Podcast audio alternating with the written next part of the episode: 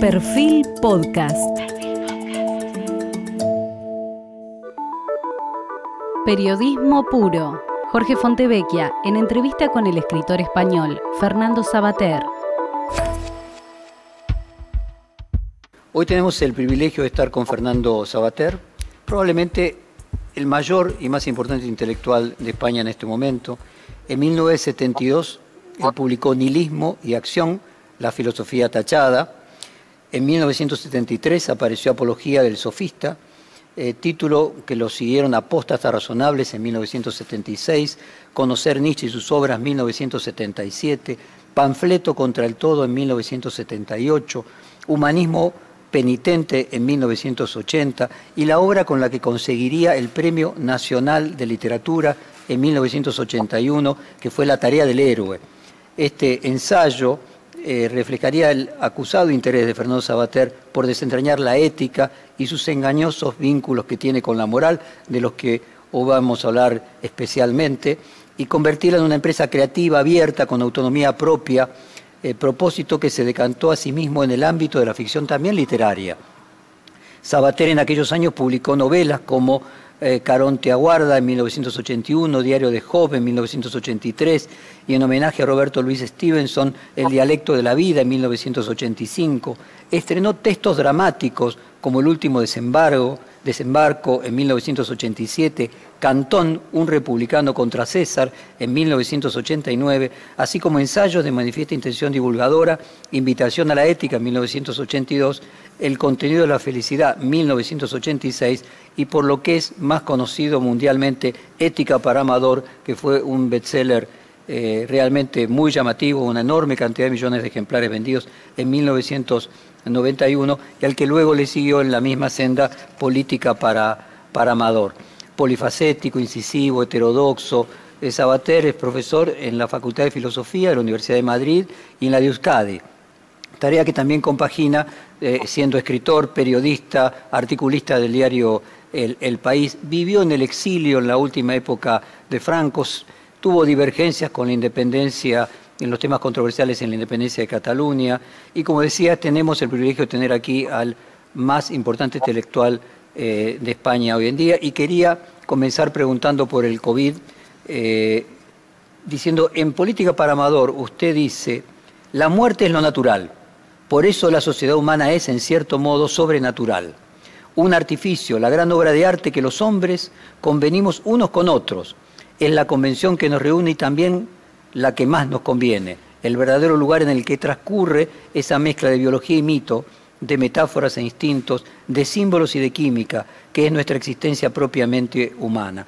Y me gustaría comenzar, Fernando, hablando del valor subjetivo de la muerte.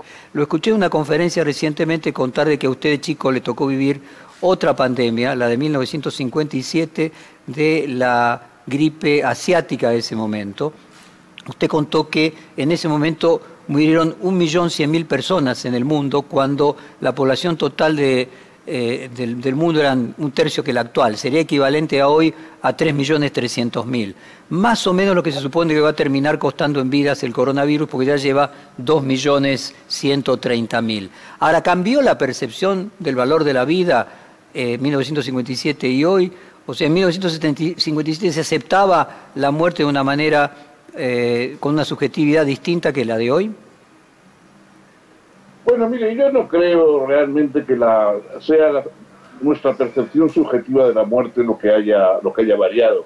Eh, probablemente lo que cambió, digo probablemente porque yo tenía 10 años en, en, el 57, en la época de aquella primera pandemia, y recuerdos pues son un poco aproximados nada más. Eh, pero yo creo que lo que cambió son nuestras noticias respecto al mundo. Hoy nosotros somos eh, conscientes de, las muertes en todas partes, de cómo va la epidemia prácticamente en cualquier rincón del mundo. En aquella época yo creo que no teníamos noticias más que de lo que estaba pasando cada uno en nuestro país, o como poco más, creo yo. De modo que lo, más que sentirnos impresionados por la tragedia a nivel eh, mundial, pues estábamos preocupados por lo que pasaba en nuestra ciudad, en nuestro barrio, en nuestro país, poco más. ¿no? En ese sentido yo no creo que la, la, muerte haya variado. Lo que ahora hay es una especie de tecnificación de la lucha contra la muerte. Eh, tenemos eh, hospitales, tenemos unidades de cuidados intensivos, en fin, una serie de cosas que desde luego en la España del año 57 mm, probablemente estaban en un nivel mucho más rudimentario, mucho más elemental. hoy estamos viendo en directo diariamente no sé lo que ocurrirá en los, en los informativos allí en, Argentina, pero en España prácticamente todos los informativos de televisión, de radio, eh, todos los informativos se abren y, ocupan buena parte del informativo las noticias sobre cada uno de los lugares del país, cómo va la pandemia, cuántos contagiados hay, cuántos muertos.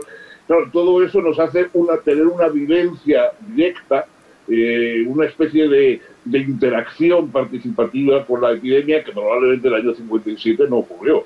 Bueno, por ahí iba, eh, Fernando. Se decía que en la peste negra, la pandemia que posibilitó luego el renacimiento, eh, había una narración en la cual eh, la parca salía del primer lugar donde se había producido el primer brote de peste negra, diciendo que más iba a matar el miedo que el virus. Eh, ¿Podríamos decir que esta proliferación de las posibilidades de estar informado, qué es lo que sucede, genera respecto a la pandemia otro daño que podríamos decir es, no sé si el miedo a la pandemia o el enfriamiento de la economía que se produce y que genera otro tipo de costos?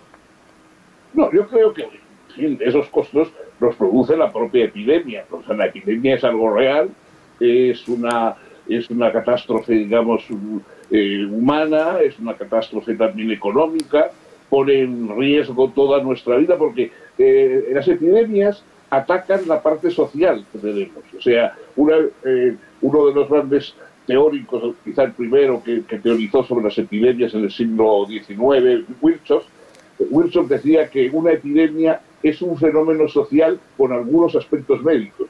Bueno, eh, evidentemente es que la epidemia ataca la parte social que tenemos, ataca nuestras relaciones con los demás, nos aísla, nos hace temer la compañía de los otros, incluso de los familiares más próximos. Eh, todo eso evidentemente tiene un impacto mucho mayor que la simple enfermedad. La enfermedad es una enfermedad, eh, a veces tiene un desenlace fatal, pero lo otro está destruyendo permanentemente, ya llevamos un año entero, eh, está atacando permanentemente nuestras relaciones sociales, nuestras, nuestros, eh, nuestro puesto laboral, nuestras escuelas. Claro, todo eso tiene una trascendencia que no es imaginaria, que es real, que está ocurriendo. Evidentemente también las noticias permanentes de cómo va la epidemia nos van causando pues una especie de ansiedad con la cual al principio era una ansiedad que mantenía, nos mantenía atentos, nos mantenía con, eh, vigilantes y poco a poco nos hemos ido acostumbrando. Hoy mm, oímos hablar de los muertos, oímos hablar de la catástrofe que trae la económica, que trae la, epidemia, y ya lo damos un poco por descontado. Probablemente vamos relajando nuestra, nuestra vigilancia por ese acostumbrarnos a la situación y eso también tiene sus peligros. Ahora, eso mismo que usted marca, que en realidad lo que cambió es la percepción eh, por la cantidad de medios de, comunicación. Eh, y lo hago solamente al efecto de plantear un pensamiento lateral. El exceso de información finalmente crea otro problema además de la pandemia. Eh, agrega una angustia, como que si el conocimiento fuera algo que tiene un, un efecto negativo. No, yo, yo no diría que es un efecto negativo. La información nos hace ser más partícipes del asunto. Hombre, evidentemente en, la peste negra de la Edad Media, eh, probablemente las personas morían sin saber que a tres kilómetros de ellos estaban muriendo otras personas, no digamos en otro continente. O sea que verdaderamente en, ese momento solo se padecía prácticamente la plaga que se, que se tenía en su país o quizá en su aldea. Hoy sufrimos un poco, por decirlo así, por todo lo que ocurre en el mundo. Cuando vimos que hay un maremoto, una catástrofe en otra punta del, planeta, pues nos sentimos, nos preocupamos y vemos imágenes, eh, vemos imágenes de, la catástrofe, ¿no? Y hoy constantemente estamos viendo las imágenes de lo que está ocurriendo en el mundo. Eso es eh, malo. Hombre, yo no creo que es bueno en el sentido de que los seres humanos estamos ahora mucho más concienciados de nuestras semejanzas y de nuestras vinculaciones con el resto de los que de los que habitan el planeta como nosotros. Claro, también es verdad que aumenta un poco nuestro estrés, nuestra preocupación. Si solo nos preocupáramos de nuestra ciudad, probablemente no estaríamos tan agobiados como estamos al saber que lo que nos pasa está pasando en ese momento en todo el mundo. Usted mismo contaba en una de sus conferencias eh, respecto de una batalla de Napoleón que eh, a dos kilómetros de distancia no sabían qué había sucedido y era la batalla más trascendente que iba a definir el futuro de, la historia de Europa. A lo que me refería es, es cómo la ciencia es una herramienta, se puede usar para el bien o para el mal. No estoy siendo crítico de la información, estoy diciendo simplemente que la diferencia, por ejemplo, con la que a un muy chico a usted le tocó vivir de la gripe asiática de 1957, no es la cantidad, la letalidad que tiene ni la cantidad de muertos que produce, que pareciera ser parecida, sino la diferencia en la percepción construido a partir de una mayor cantidad de información. Sí, por supuesto, eso es, indudable. Eh, los acontecimientos, esa gripe y cualquier acontecimiento que ocurriera en, en aquella época, fíjese que yo en el año 57 no había visto nunca la televisión. Yo vivía en San Sebastián, en el País Vasco, en una zona todavía periférica, la zona periférica de España. Eh, yo hasta que llegué a Madrid con, con, mis padres, tres o cuatro años más tarde, no vi por primera vez la televisión y por supuesto no tenía ni idea de la capacidad de noticias globales que hemos ahora mm, vivimos online permanentemente. Entonces, la percepción que teníamos en aquella época de lo bueno y de lo malo de, la, de, las, de las catástrofes y también de los acontecimientos positivos que pudieran ocurrir en algún lugar es completamente diferente. Hoy vivimos a la vez en todas partes del mundo. De hecho, esta misma conversación que estamos teniendo es una prueba de cómo las barreras eh, de la geografía y las barreras del tiempo, etcétera, eh, han caído y, y, y, nos parece normal. Esto, este acto milagroso, mágico de, nuestra conversación a través del océano y de la distancia que tenemos ahora, eh, a nosotros ya nos está pareciendo una cosa habitual, una cosa vulgar, porque verdaderamente estamos acostumbrados a ello, estamos acostumbrados a lo maravilloso. En aquella época del 57 todavía era más inusual.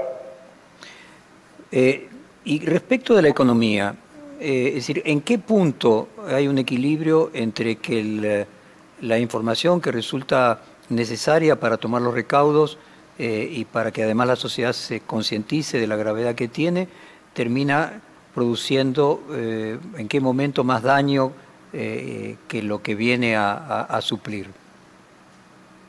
Es que, como le decía antes, la, la epidemia ataca nuestra situación social. O sea, no solamente es que el enfermo no pueda estar acudiendo a su puesto laboral, a su lugar de trabajo, sino que para prevenir la epidemia los demás, aunque no estén enfermos, tampoco pueden acudir. Es decir, hay una paralización de nuestra, de nuestra vida social, de nuestra, de nuestra vida productiva, de nuestra vida creativa, hay una paralización que no afecta solamente al enfermo, sino que afecta a todos los que temen enfermar, a todos los que pudieran enfermar. Y claro, es que es la única forma, es verdad que la única forma de luchar contra la epidemia es mantener apartados a los enfermos de los que están sanos. Por otra parte, ese apartamiento daña nuestra capacidad de producir, porque ahora nos damos cuenta de hasta qué punto eh, nuestra vida es una creación colectiva. O sea, nuestros puestos de trabajo, nuestros lugares de educación, nuestros lugares de ocio, etcétera, todos son lugares colectivos en que estamos con otros. No, no estamos viviendo una vida aislada, una vida solitaria, sino que estamos viviendo con los demás. Si nos quitan a los demás, nos quitan también las ocupaciones que normalmente tenemos y las más productivas de nuestras tareas. Fernando, respecto de la subjetividad de la muerte, eh, uno observa que eh, la letalidad de la pandemia eh, es altísima en las personas de más edad. digamos, crece exponencialmente a partir de los 70 años. Ahora, en 1957 teníamos de que no había un porcentaje importante de la población que vivía más de 70 años. O sea, ¿se podría plantear entonces de que el aumento de la longevidad hacia las pandemias más eh, letales y que tenemos allí una correlación entre el alargamiento de la vida y luego que pandemias que antes podían tener menos, eh, menos generar menos daño ahora generan más? El alargamiento de la vida nos da eh, más posibilidades de, adquirir enfermedades y de adquirir males. O sea, eh, yo siempre digo que, por experiencia propia, que la vejez convierte la vida en un deporte de riesgo. ¿no? Ahora, las cosas que no tenían riesgo ninguno cuando uno tenía 20 años, si yo me atrevo a hacerlas ahora, estoy poniéndome en un peligro mucho mayor, porque la, vida se ha convertido en sí misma en un deporte de riesgo. Eh, hay enfermedades, como por ejemplo el Alzheimer, etcétera, que cuando las personas, los, hombres, mujeres, morían en torno a los cuarenta y tantos, cincuenta años, casi no se desarrollaban, casi eran, enfermedades desconocidas. Con el tiempo, más o menos se han convertido en un mal que afecta a, cuatro o cinco personas de cada diez. Eh, y lo mismo ocurre con otras enfermedades que terminan desarrollándose a lo largo del tiempo. O sea, antes o después desarrollamos las enfermedades y, y las que amenazan nuestra vida. Por lo tanto, vivir más tiempo, ser, llegar a viejo, tiene sus ventajas, si llega uno con ciertas fuerzas y con cierta capacidad de, trabajo, etcétera, eh, tiene ventajas, pero evidentemente cuanto más tiempo vivamos, más expuestos estamos a los ataques de a los ataques de la naturaleza, en el fondo, porque la naturaleza lo que trata es, lo que, el, el, desarrollo natural lo que trata es de librarse de los que vivimos demasiados, porque estamos, a partir de habernos reproducido ya de la edad de la reproducción, todo en la vida se convierte en una permanente amenaza porque ya no servimos para los fines naturales. Seguimos estando por empeño nuestro, pero no, la naturaleza había prescindido de nosotros hace tiempo. Fernando, eh, en la Argentina con, con el Che Guevara, eh, que, que con Nacional, siempre se discutía respecto de que el valor de la vida en los años 70 y los años 60, viniendo después de dos guerras mundiales, eh, no se puede ser juzgado de la misma manera que hoy. Por ejemplo, había fusilamientos, eh, había una actitud respecto de la vida del adversario que a los ojos de hoy eh, resulta totalmente incorrecta desde el punto de vista político y probablemente a los ojos de los años 70 o 60 era distinto. Y siempre se pone el ejemplo de que no se puede juzgar a Sócrates porque fuera esclavista, ni a Lincoln porque fuera esclavista, porque en la subjetividad de época la relación con la vida era distinta. ¿Hay algo eh, de mm, eh, modificación en la subjetividad respecto de la muerte? Es decir, ¿el avance de la ciencia hace que la ficción de inmortalidad sea cada vez mayor? Es que nuestra época eh, es una época, eh, a pesar de todos los dramas y a pesar de que la, violencia todavía ocurre en tantos lugares del planeta, etcétera, nuestra época es una época particularmente pacífica. Es decir, estamos acostumbrados a, que la violencia sea una cosa rara, sea una, sea una excepción. Antes era una cosa relativamente normal. Eh, Creo que todavía a comienzos del siglo XX la causa de muerte más frecuente entre, las, eh, los, hombres, los varones, de, los, entre los 20 y los 35 años, la causa de muerte más frecuente era la violencia, la mano airada, duelos, eh, atentados, guerras, etcétera, etcétera. Era la forma normal, digamos, las mujeres morían de parto y los hombres morían de violencia. Eso era relativamente normal. Hoy, afortunadamente, ni las mujeres es frecuente que mueran de parto, ni los hombres es normal. Digamos, yo he vivido una vida ya bastante larga y no he conocido una guerra civil. En, España, eh, en el lapso de la vida que yo he vivido, en ninguna época nadie duraba tanto que no hubiera visto una guerra civil, un enfrentamiento civil. Yo no, Desgraciadamente he visto terrorismo, he visto otras formas de violencia, pero no he visto una guerra civil.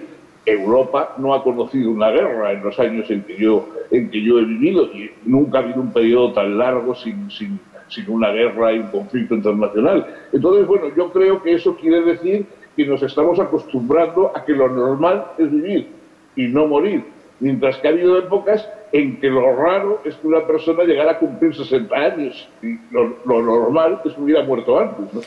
Usted fíjese, eh, Fernando, que se decía que la adolescencia era un invento del siglo XX, porque hasta el siglo XIX, a los 13 años, la mayoría, la enorme mayoría de las personas terminaban su colegio primario y iban a trabajar, podríamos decir el 90% de las personas, y que un desarrollo, que podríamos decir, de mayor cantidad de bienes, que permitió que se alargara la cantidad de tiempo que las personas pueden estar consumiendo sin producir, creó la, adolescencia y, uh, y, es un fenómeno del siglo XX. ¿Podríamos decir que un fenómeno del siglo XXI es el derecho a la longevidad? Sin duda, sin duda, hoy estamos acostumbrados. Eh, cuando, cuando alguien nos dice que tiene 70 años, que es una edad casi ya bíblica, en otras épocas de la humanidad ha sido una edad casi, digamos, bíblica, hoy nos parece, bueno, pues que es una persona ya madura, ya, pero no todavía, no, no, ni mucho menos nos parece que es una edad eh, descartable ya, que, en fin, que es una edad como para que alguien deje de participar en las cosas de la vida.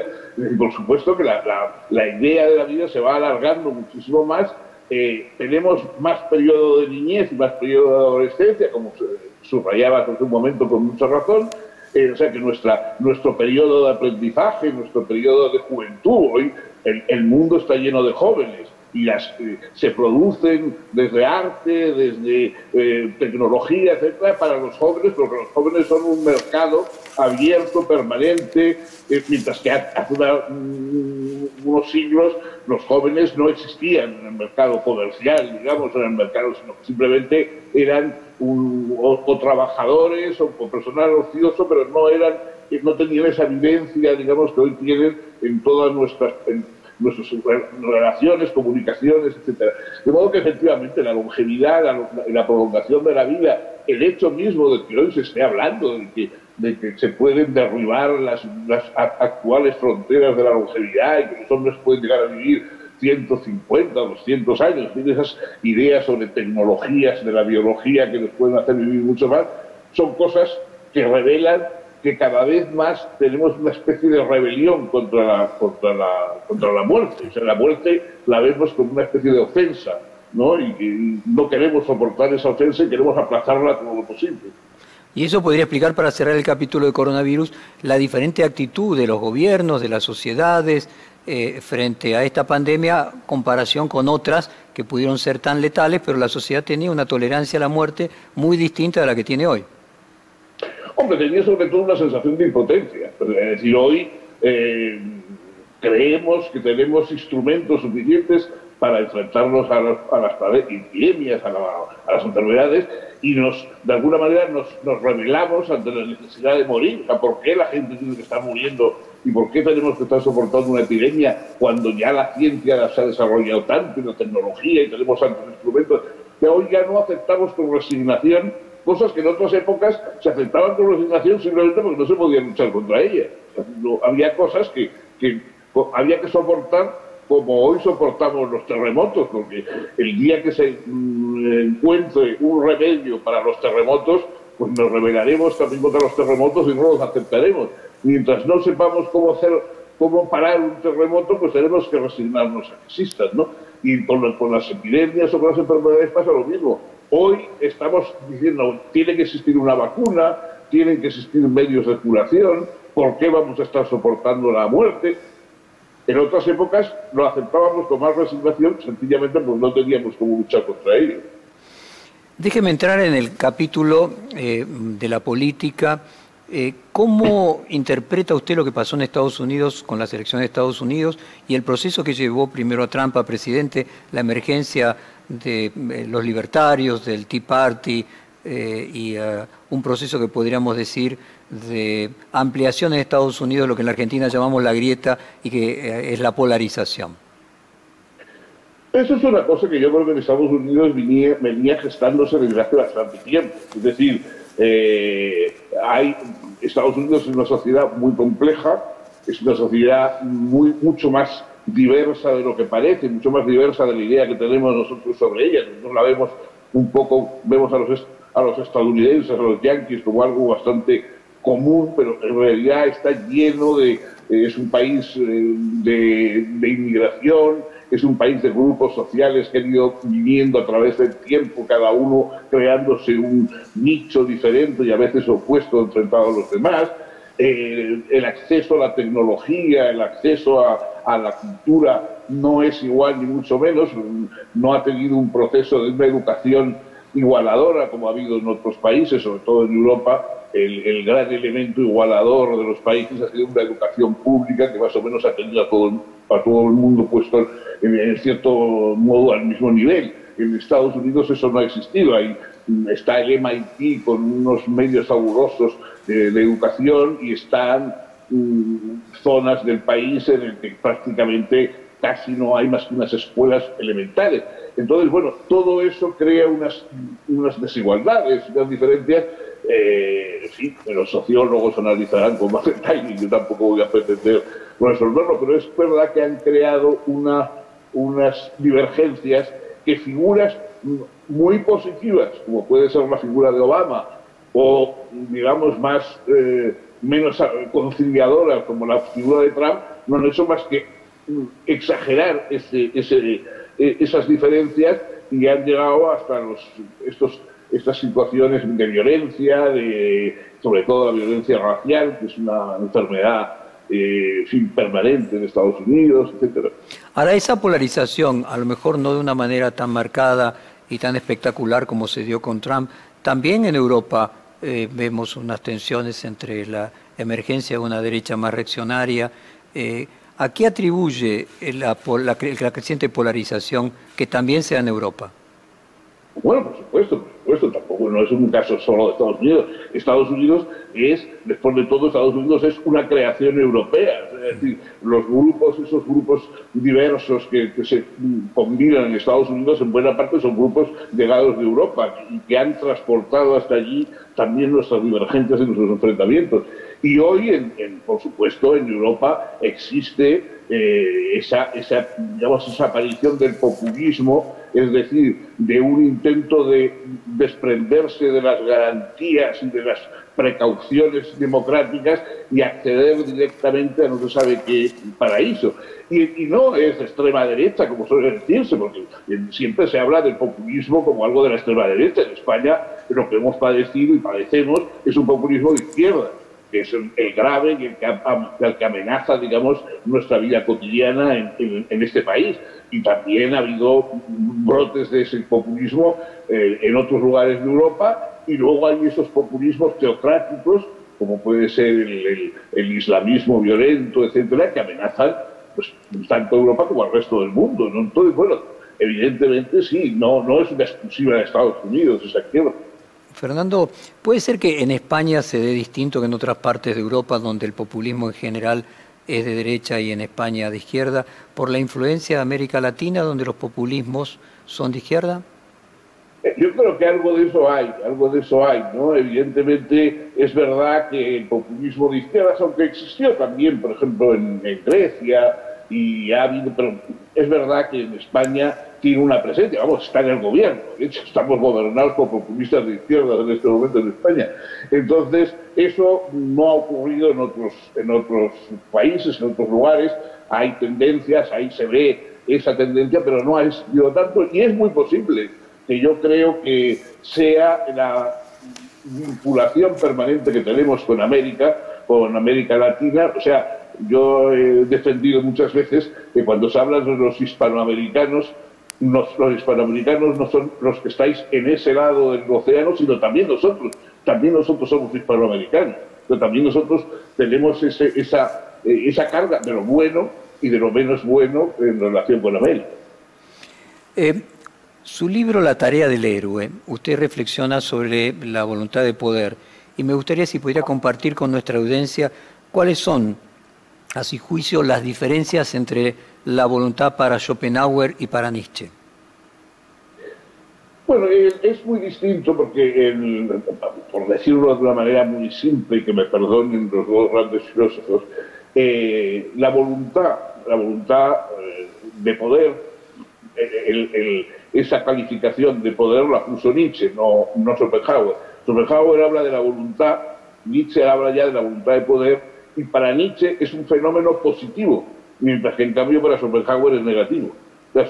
toda la filosofía de Schopenhauer es un intento de apaciguar y en algún modo de mm, marginar la voluntad de poder y de que los seres humanos logremos, eh, a fuerza de una eh, racionalidad, eh, de darse cuenta del dolor, etcétera, de la vida, aparquemos y, en, en la medida de lo posible aplacemos nuestra voluntad, mientras que en cambio Nietzsche lo que quiere es un desarrollo creativo de la voluntad de poder.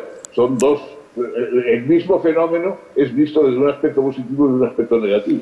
Y usted en lo particular, eh, para usted la voluntad no pertenece al reino de las causas, sino al de la indeterminación radical y se la puede anular mediante el conocimiento, como creía Schopenhauer, o usted ve aspectos positivos en esa voluntad de poder nietzscheana? Bueno, yo creo que la voluntad y el, y el conocimiento no se pueden separar, o sea que hay una, un, una, digamos, una voluntad que nos lleva a intentar conocer, una voluntad que nos lleva a intentar crear, a intentar expresar, también a, intentar poseer, es decir, eh, la, la libido, ¿no? La libido que decían los medievales, la libido sentiendi, la, la libido cognoscendi y, y la libido de, de, poseer, de, dominar, la libido dominandi, todo eso, eso existe en cada uno de nosotros puede ser utilizado de una manera creativa. Eh, nuestras sociedades cambian y crecen y, se transforman gracias a que hay personas que introducen su voluntad colectivo y también tiene el peligro de que hay voluntades nefastas que se convierten en letales para la comunidad. Que el siglo XX ha tenido abundantes pruebas de esa, de esa voluntad letal y desgraciadamente pues también estamos viendo que en el 21 hay signos de terrorismo. ¿Y cuál es eh, la misión del héroe en, la, en el siglo XXI? Eh, ¿Sigue teniendo la misma, el mismo valor mítico que tenía en el pasado? No, yo, yo lo que quería decir es que el héroe es el hombre de acción. Pero el hombre de acción no en el sentido de que con una espada se enfrenta a un dragón, sino que cualquiera de nosotros cuando toma una decisión, cuando hace un proyecto, cuando se pone, digamos, a actuar, tiene que vencer una serie de mm, dificultades, tanto internas como externas en el mundo, y entonces toda acción lograda, aunque sea ella prepararse un café a la cocina en, en un momento de la tarde, toda acción lograda tiene una cierta dimensión heroica. Es una audacia que nos tomamos y tiene una serie de, una conspiración de causas en contra que tenemos que vencer para llevar a cabo la acción más sencilla. Entonces, yo lo que quería era ver un poco la dimensión activa del ser humano como algo heroico porque tiene que enfrentarse a la conspiración de lo inerte que nos rodea y que impide que llevemos a cabo nuestros propósitos. Y dígame, Fernando, ¿puede ser que en el siglo XX, cuando hablábamos de la subjetividad de época, el, el, se le reclamaba a los políticos en mayor proporción responder o crear la ficción de esa heroicidad y que hoy en, las, en el siglo XXI es menos demandado? Yo creo que en todas las épocas eh, hemos pedido a los, a los políticos una cierta dimensión mítica, ¿no? Decimos que los políticos suelen mentir, que en sus, en sus momentos electorales prometen y, en fin, hacen una especie de visión heroica de lo que va a ser nuestra vida y luego después pues no cumplen esas, esas, esas, esas promesas. Y yo creo que es, que es inevitable porque verdaderamente votaríamos todos a un político que dijera la verdad, que dijera que hay problemas que no se van a poder resolver, que hay problemas que uno puede intentar una solución y si no sale intentar otra, pero sin ninguna garantía de que vaya a lograr un triunfo general, eh, que decir que la vida después de todo eh, solo es exaltante eh, durante un periodo de tiempo breve de la juventud y para algunos afortunados y que la mayoría de las veces la vida pues no es más que trabajo, sacrificio, con algunas compensaciones familiares, etcétera, y que no tiene ese relumbre ¿no? mítico que tiene a veces en los relatos, en las películas. Bueno, probablemente si un político hablara con esa sencillez o con esa franqueza, no le votaríamos. ¿no? Hay uno de los líderes de la Unión Europea eh, en una ocasión dijo, eh, no, si nosotros sabemos lo que habría que hacer para resolver problemas económicos, para resolver problemas sociales, lo que no sabemos es cómo, mm, digamos, lograr que nos voten después de haber propuesto las soluciones que tendría que haber. En el otro extremo, en su libro Malos y Malditos, eh, usted plantea que los personajes malvados son tan importantes en cualquier trama como los héroes, porque sin ellos no habría conflicto. ¿Se podría decir que también eh, la política requiere de, malos y malditos y la, eh, o, que la sociedad requiere de malos y malditos en la política para producir un distrés que nos haga avanzar? Bueno, yo la palabra requiere es responsabilidad tuya, ¿no? yo no digo que sea, que sea la acusada, pero es verdad, eh, vamos, preguntémonos con la mano en el corazón, ¿es más divertido Trump que, Biden? Evidentemente, o sea, esperamos cuando, cuando Trump llegó al poder y empezó a hacer sus más o menos exabruptos, etcétera, todos seguíamos esas emociones con más diversión que probablemente las que un político mediano, discreto, etcétera, que no nos da ningún tipo de sorpresa. Yo considero que una, la mejor política que hay en este momento en Europa, de las que yo conozco y en el mundo, es la canciller Merkel. Eh, bueno, la canciller Merkel, que me parece que es estupenda y que yo la desearía como política en mi país para, vamos, de aquí a los próximos tres siglos, eh, sin embargo, no es una fuente de diversión ni una fuente de, pasiones épicas para ninguno de los, de los, de los ciudadanos. Mientras que, en cambio, ha habido otros políticos mucho menos eh, fuertes mucho menos inteligentes y, sin embargo, han dado emociones y también, además de soluciones, vivimos de emociones. ¿no? Por eso, cuando hay un político capaz de emocionar a la gente y a la vez de llevarla por un buen camino, como fue la figura de Churchill, etcétera, probablemente eso nos, nos, nos hace que todavía recordemos con, con, nostalgia, digamos, esa especie de heroísmo eficaz que pueden haber tenido algunos grandes, algunos grandes eh, políticos y que en cambio, pues la mayoría nos, nos conformaríamos con que fueran personas honradas y eficaces y no les pedimos además que nos den emociones en la vida, no tenemos que acostumbrarnos a pensar que la parte emotiva, romántica de la vida nos la tenemos que buscar nosotros y para los políticos lo que hay que pedirles es serenidad, seguridad y productividad. Usted mencionaba el populismo español que podía tener una vertiente de influencia transoceánica en, en, Latinoamérica. En Latinoamérica el populismo está asociado generalmente también a personalismos, a eh, figuras fuertes, eh, Chávez, eh, Lula, Kirchner. ¿Qué visión tiene usted de esos populismos eh, eh, muy personalistas y en particular de estos tres líderes latinoamericanos que le mencioné? Bueno, el, populismo en general, la, visión un poco heroica de la colectividad, siempre exige figuras, ¿no? Siempre exige... La gente no se apasiona por las ideas, ¿no? Uno eh, puede salir en un combate en una trinchera con la bayoneta en las manos gritando ¡Viva el emperador! O viva el rey, o incluso viva la nación, pero claro, es raro que uno salga de la trinchera con la bayoneta gritando viva la educación pública obligatoria, viva la sanidad universal. O sea que normalmente las ideas, incluso las ideas que representan lo más útil de nuestra convivencia, no son tan estimulantes como las personas. Uno mm, se hace adicto a la persona porque la persona en el fondo es donde, por lo que podemos identificarnos. Ninguno nos identificamos con una idea, nos identificamos con personas. Entonces, desgraciadamente, esas personas fuertes, paternales, pero también mm, severas, que parece que nos defienden de otros enemigos y tal, muchas veces son mm, mitificadas y muchas veces arrastran a los pueblos de una manera negativa. Yo creo que en América, en América Latina y en Europa también, por supuesto, han existido esos ejemplos de figuras, mm, digamos, muy carismáticas, pero también para mal, no solo para bien. Eh, usted en el prólogo de, su libro eh, propone una distinción conceptual entre grados de maldad.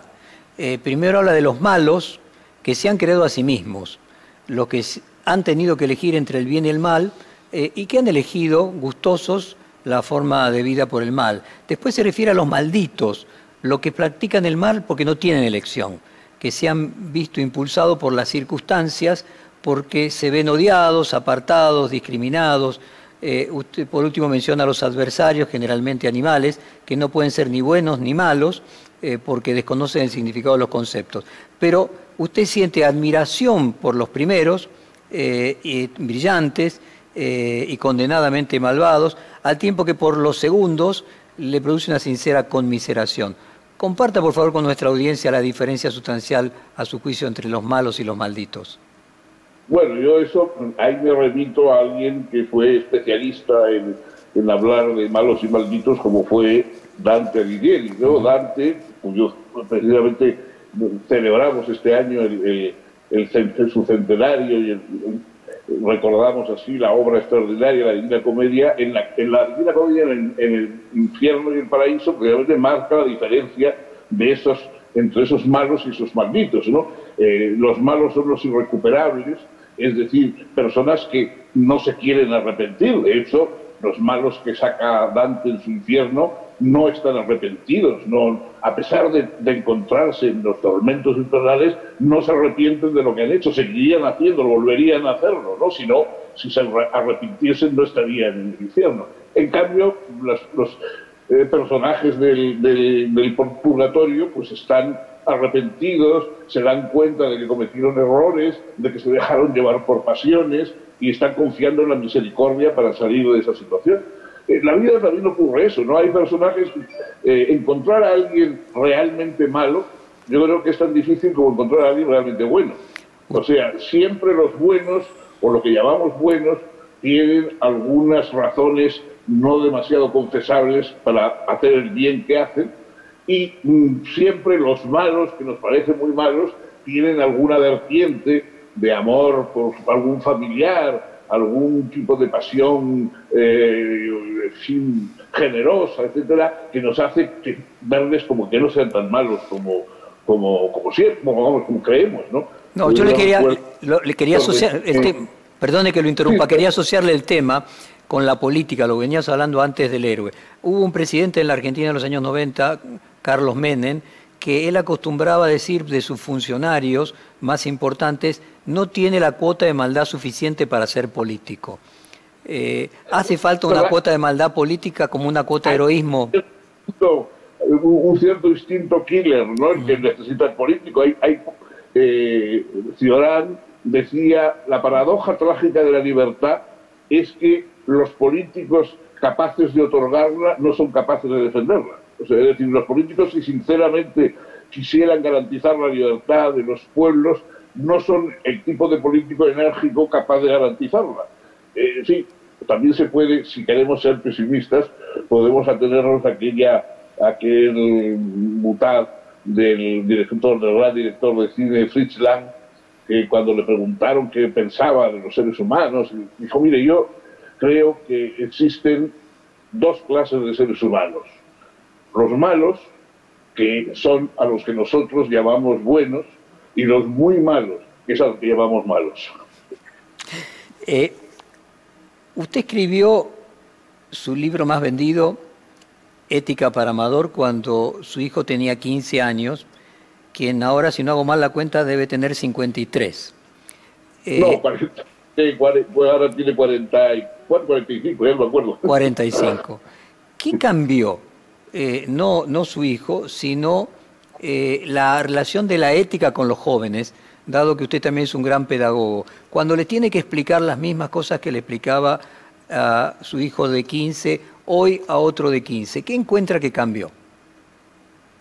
Eh, no cambió el mensaje, pero cambiaron los ejemplos, cambiaron las argumentaciones, yo hice unas argumentaciones que en aquel, en aquel momento pues estaban un poco adecuadas a lo que, a, lo que había, a lo que los jóvenes veían, leían, eh, escuchaban en televisión, etcétera, etcétera. Uno de los cambios más importantes que ha tenido a lo largo del tiempo Ética para Amador, en cada, cada edición o cada dos ediciones hay que cambiarlo, es que en un momento determinado yo decía, eh, todos sabemos lo que es un buen futbolista, eh, por ejemplo, Butragueño.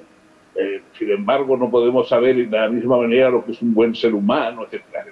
Bueno, pues Butragueño ya probablemente la mayoría de los jóvenes no saben ni quién fue, ni, ni, lo, reconocen. Entonces ha ido cambiando y de Butragueño pues pasó a Zidane y de Zidane pasó a Messi, sé, bueno, ya no sé por cuál irá. Pero eso, eso es el cambio, es decir, el mensaje es el mismo, pero los ejemplos, los modelos que se ponen, pues han ido cambiando con el tiempo. Imagino que alguna inspiración en étrica eh, Nicómaco para su hijo Nicómaco de Aristóteles tuvo su, eh, su, su, idea de escribir un libro de ética para, para su hijo. Cuando uno lee Ética Nicomaquea hoy, 24 siglos después, la ética es una de las pocas ramas del conocimiento que son perdurables o mantienen una perdurabilidad mayor? Como todo, está circunscrito a las circunstancias históricas. Bueno, yo tengo que decir que evidentemente la, mi modestísimo Ética para Amador, el, título del libro era una broma respecto a la, obra de, Aristóteles, ¿no? Pero Aristóteles no escribió su obra para, para Nicómaco, a pesar de que Nicómaco era su hijo, que en aquel momento era un, un niño de cortísima edad, eh, fue el, clasificador de sus obras el que puso eh, que la ética se llamara nicomaquea. No, no, no es que Aristóteles pensara en su hijo cuando escribió la, la ética. Y, claro, las circunstancias, pues bueno, mm, eh, son diferentes, pero el mensaje es el mismo. O sea, el, el, precisamente la ética se ocupa de lo que no cambia en la vida, a diferencia de la estética. O sea, la estética es los cambios que van teniendo una serie de valores, los valores eh, del arte, los valores de, de, la belleza, los valores de, todo eso va variando. O sea, es decir, las, las obras de arte, incluso las mejores, mm, tienen que cambiar. No podríamos ahora estar escribiendo exactamente igual las mismas obras de teatro que escribía Shakespeare, eh, eh, porque ya las escribió Shakespeare, y ya podemos disfrutarlas como, obras de Shakespeare, pero si hay alguien que escribiera exactamente iguales hoy, ya no nos gustaría, porque la estética exige las transformaciones, los cambios. La ética, en cambio, no. La ética tiene un mensaje permanente, aunque cambien un poco las circunstancias en que se transmite a, a, un joven o a un niño. A, eso, a eso me refería casualmente. Y eh, he leído también en Ética de Urgencia que usted mencionaba la diferencia que habían pasado en ese momento 20 años de ética para Amador, que los jóvenes actuales, a diferencia de los jóvenes eh, de la misma edad cuando usted escribió Ética para Amador, eh, disfrutan más de la libertad y el confort, son más desenfadados y menos ceremoniosos. Eh, ¿Sigue pensando lo mismo y a qué lo atribuye? Bueno, la, la sociedad es muy diferente. Piense que yo, cuando tenía yo 15 años, vivía en una dictadura eh, una dictadura además de características puritanas, eh, bastante rígida en muchas cosas. Los jóvenes, un chico de 15 años, pues era un niño, o sea, no tenía más libertad de la que suelen tener hoy los niños pequeños, ¿no? Mientras que hoy un joven, y no digamos una muchacha de 15 años, eh, bueno, tiene unas libertades y vive una vida propia totalmente eh, ya casi sin ataduras, ¿no? O sea que las, libertades y los peligros de las libertades, tanto las, los beneficios como los peligros de la libertad humana, eh, ahora se adquieren mucho antes. Los jóvenes se, se, se, liberan, digamos, de las responsabilidades de sus familiares, de sus padres. Hoy un chico de 15 años a su padre le puede escuchar con relativa eh, sin paciencia pero probablemente no le hará ningún caso porque ya las relaciones padre-hijo o madre-hijo han cambiado muchísimo. En cambio, cuando yo era, tenía 15 años, todavía un padre y una madre eran unas referencias con un peso extraordinario en la vida de uno. Fin, no sé, no sé lo que es mejor o peor, pero las cosas en ese sentido han cambiado mucho.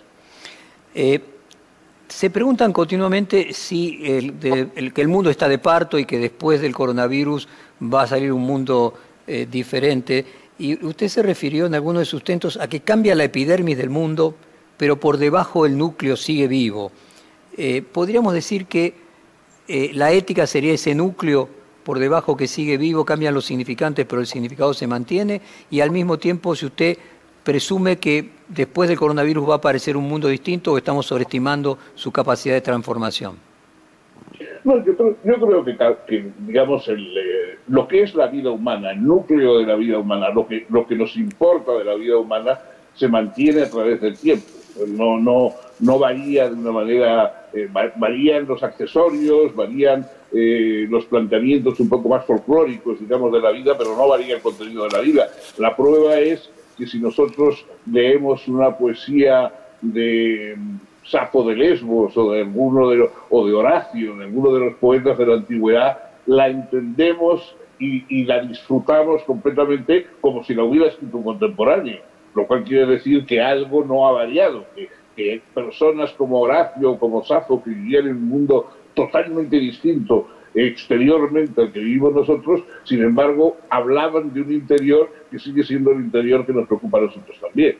Yo no creo que, por supuesto, que una epidemia vaya a hacernos variar. O sea, la epidemia puede que introduzca costumbres diferentes, algunas precauciones distintas, probablemente nos costará vencer el, eh, ese temor al acercarnos a nosotros, el ir sin mascarilla, todo eso evidentemente pues puede cambiar. Hoy, a veces cuando vemos una película de los años 50 en que todo el mundo fuma desenfadadamente, tranquilamente, etcétera, nos causa un poco impacto diciendo, oye, ¿cómo, ¿cómo le dejan a este señor fumar en, en un lugar público, etcétera? Ya esas cosas no se pueden hacer. Probablemente dentro de 30 años, cuando la gente vea películas en que los seres humanos nos relacionamos, nos besamos, nos abrazamos sin ningún tipo de miramiento, les extrañará porque habrá ya unos mecanismos un poco de alejamiento nacidos de la epidemia. Pero el contenido de la vida es en los años 50 y ahora y después seguirá siendo el mismo. Bueno, continuamos con Fernando Sabater después de la pausa. Yo quería preguntarle sobre Argentina y quiero como introducción a, la pregunta, a finales del siglo XVII los ingleses habían ya decapitado a su rey, reforzado el parlamento, tenían fama de revoltosos y levantiscos, mientras que los franceses, bajo el absolutismo del rey, del rey Sol, pasaban por un pueblo sumiso y el más ordenado de España. Cien años más tarde, tras el enciclopedismo subversivo, la Revolución Francesa, hicieron que esos supuestos caracteres nacionales hubieran invertido sus papeles. Esto es uno de sus textos, eh, Fernando. De los argentinos se nos dice continuamente cosas parecidas, que somos ingobernables, eh, levantiscos, insumisos, revoltosos, y que por eso la Argentina, habiendo sido una de las economías más importantes del mundo hace 100 años, hoy se ha quedado en comparación con el resto de sus vecinos. Eh, ¿Podemos tener la esperanza que tuvieron los ingleses en esta relación con los franceses? Yo creo que yo no creo mucho en los, caracteres nacionales porque efectivamente, como bien señala, eh, han ido cambiando con el tiempo. O sea, los, mm, eh, los pueblos que ahora tienen fama de trabajadores y de militaristas y tal como los alemanes, en una época determinada pues tenían fama de que no servían más que para la labranza y que no tenían ningún arte militar, etcétera, etcétera. Y luego con el tiempo las cosas han cambiado y nos hemos cambiado, hemos cambiado nosotros también nuestra percepción de ello. Es verdad que hay pueblos que, bueno, que sorprenden, sobre todo por la pujanza cultural y, la, abundancia, digamos, de recursos, etcétera, que están menos eh, eh, menos desarrollados o más de que de lo que de lo que eh, parece lógico, ¿no? Yo recuerdo en una conversación hace ya bastantes años con el que entonces era presidente eh, de Uruguay, Sanguinetti, eh, Sanguinetti me, dijo, mire, hay, en el mundo hay diversas, diversos países y hay unas paradojas, ¿no?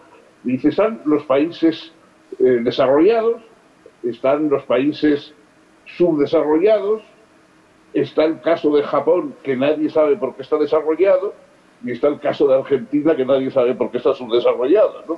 Pero esto a veces es verdad que hay eh, situaciones paradójicas, o sea, parece que lo lógico sería que un, un país como Japón no encontrase modo de salir de esas pequeñas islas de pocos recursos y tal, y sin embargo es un país muy avanzado y en cambio Argentina, que parece que estaba destinada, sobre todo a comienzos de, de finales del siglo XIX, comienzos del XX, estaba destinada a ser un poco junto con Brasil, pues la dueña de América, pues bueno, no, no ha llegado a realizar todas esas esa promesa. Entonces, yo no creo que eso se dependa tanto del carácter como que dependen de circunstancias históricas, de, bueno, yo no, no, soy un, no soy un filósofo de la historia, no me podría usted decir cuáles son esos problemas, pero es verdad, no creo que lo que, lo que no creo que valga es refugiarse en la, en la idiosincrasia nacional. O sea, a veces la idiosincrasia nacional es un refugio para excusar la pereza, para excusar la, incompetencia. Bueno, eh, en todos los países siempre se piensa, no, aquí es que eso no, no puede funcionar porque aquí yo durante toda la época de la dictadura de Franco escuchamos que es que España no estaba preparada para la democracia, que los españoles no estábamos preparados para la democracia. Entonces, por lo visto, habíamos nacido para ser gobernados por un dictador, no teníamos otra posibilidad. Yo creo que eso hay que rebelarse contra esos caracteres nacionales. Ni en Argentina, ni en España, ni en Suecia, los pueblos están obligados a ser de una manera determinada. Las circunstancias históricas sí, y la lucha contra las circunstancias históricas muchas veces es la tarea fundamental de los países. Y allí va, ¿cuánto es dado y cuánto es eh, construido por los propios pueblos? Uno podría decir desde Argentina, cuando hacemos la comparación con España, que usted bien mencionaba en la época de Franco, aquella película Los Santos Inocentes de los años 60, Argentina era un país mucho más desarrollado que España, el Producto Bruto era mucho mayor, nuestro analfabetismo era mucho menor, y en el análisis que se hace de Argentina, dice, bueno, pero España está en Europa y España las circunstancias hicieron que existiera la Unión Europea. Eh, y eso transformó a la sociedad. ¿Cuánto es fruto del propio esfuerzo de los actores y cuánto lo dado de las circunstancias? Las dos cosas intervienen. Efectivamente, es verdad, yo muchas veces cuando después del final de la dictadura viajaba por América, etcétera, y me preguntaban, bueno, pero eh, ¿cómo hicieron para que la transición española fuera relativamente pacífica y sin, sin grandes eh, episodios sangrientos, etcétera? Y yo decía, bueno, es que elegimos bien nuestra ubicación en el mundo. O sea, gracias a que estuvimos en, en, Europa, salimos de la dictadura sin mayores daños. Si hubiéramos estado donde está hoy Zambia, probablemente habríamos tenido muchas más dificultades. ¿no? Y usted mismo, al principio de esta charla, comentó que una tragedia, un drama extraordinario que hubo en Europa, como la peste negra, de alguna forma cambió las circunstancias históricas y después de ella vino el Renacimiento, eh, se, de alguna manera se empezó a arrinconar la visión puramente religiosa de la vida y empezó a una visión más humanista, artística, científica, y es verdad, es decir, no vamos a decir que la peste negra fue, hizo ningún servicio a los, a, los europeos, porque los que murieron, pues murieron y se acabó, pero es verdad que esa circunstancia histórica, no querida, no buscada, sin embargo, dio lugar a un cambio mm, político que podemos considerar positivo. E independientemente del caso de Argentina, que relativamente ha perdido posiciones, pero en general toda Latinoamérica, que era el continente del futuro, sigue siendo el continente del futuro y se desarrolla mucho menos de lo que se desarrollaron otras áreas, ni que hablar de Asia y a veces probablemente hasta África. En su mirada general sobre Latinoamérica, ¿qué cree que son las causas que producen que su desarrollo eh, siempre se ha pospuesto? Sería yo, muy presuntuoso de poder señalar causas que las personas que, que, viven en esos países pues sabrán, conocerán mucho mejor que yo. Es verdad que, eh, bueno, debo reconocer que, claro, nunca he, mirado los países eh, hispanoamericanos con con distancia, con neutralidad. O sea, siempre los he visto, digamos, como una prolongación de nuestro propio problema en España, de lo que, de lo que me afecta. ¿no? Entonces no tengo una visión tan objetiva como lo puedo tener de respecto a Singapur. puedo hablar de él con más, con más objetividad. Eh, yo creí que de alguna forma, eh, efectivamente, eh, América Latina iba a ser el, digamos, iba a dar el gran salto adelante hace todavía 30, 40 años bueno, se ha aplazado. Yo sigo pensando que, América Latina es una reserva, eh, una reserva cultural, creativa, etcétera, que tiene que terminar por, por, desbordar, por salir a la luz. En cambio, el caso de África, a pesar de todo, lo veo con más dificultades. ¿no? le preguntaba casualmente por su cercanía, porque evidentemente lo que tiene de común Latinoamérica eh, es un legado eh, ibérico, ¿no? Y cuánto usted ve reflejado en nuestras limitaciones para lograr ese desarrollo, como usted decía, no haber elegido bien el lugar en el mapa. Acá había un famoso arquitecto que decía que el éxito era muy fácil, había que elegir bien a los padres, en ese oxímoron de haber elegido el lugar. Pero más allá de eso, ¿usted cree que hay algo de la herencia ibérica eh, que condiciona el desarrollo latinoamericano? Es verdad que han quedado cosas para bien y para mal. Es decir, eh, es, es, verdad que la, el, peso, digamos, de lo hispánico no es lo mismo que el peso anglosajón. Eh, hay otro tipo de, incluso la tradición católica mm, eh, de España, vertida en toda América, es distinta a la tradición protestante.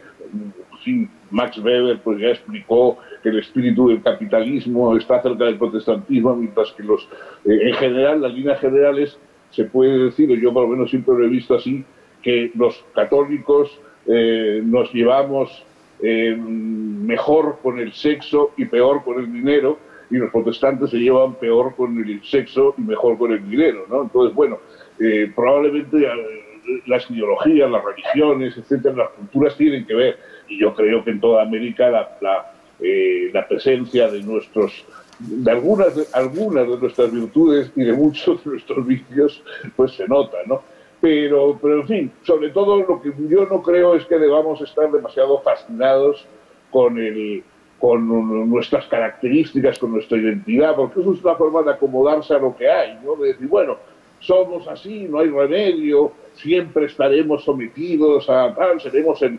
el, patio de atrás de los, de los yanquis y tal. yo creo que hay que evitar, digamos, esas visiones reduccionistas y buscar un, un camino propio que no es un camino único nuestro, sino que es el camino pues, de la, del desarrollo, de la industria, de la ciencia, de, la democracia. las, las, soluciones están ahí, no hay que inventar ninguna nueva, no hay que inventar una cosa nueva. Los países prosperan cuando los gobernantes son honrados, cuando se aplican las pautas democráticas, cuando se apuesta por la investigación y por la ciencia, sobre todo por la educación. Los países educados pues salen adelante y los no educados no. Y eso, yo creo que los caracteres son mucho menos importantes que esas variables. Estimado Fernando, muchísimas gracias por esta hermosa hora de conversación. Le envío un saludo fraterno de la Argentina. Muchas gracias a vosotros y también un gran abrazo para, para todos mis amigos de allí de, Argentina y ojalá que, que, pueda volver a verlos enseguida. O por, por, lo menos que puede volver a San Isidro a ver las carreras de caballos. Esperamos pronto por la Argentina y bien esté vacunado. Muchísimas gracias. Perfil Podcast.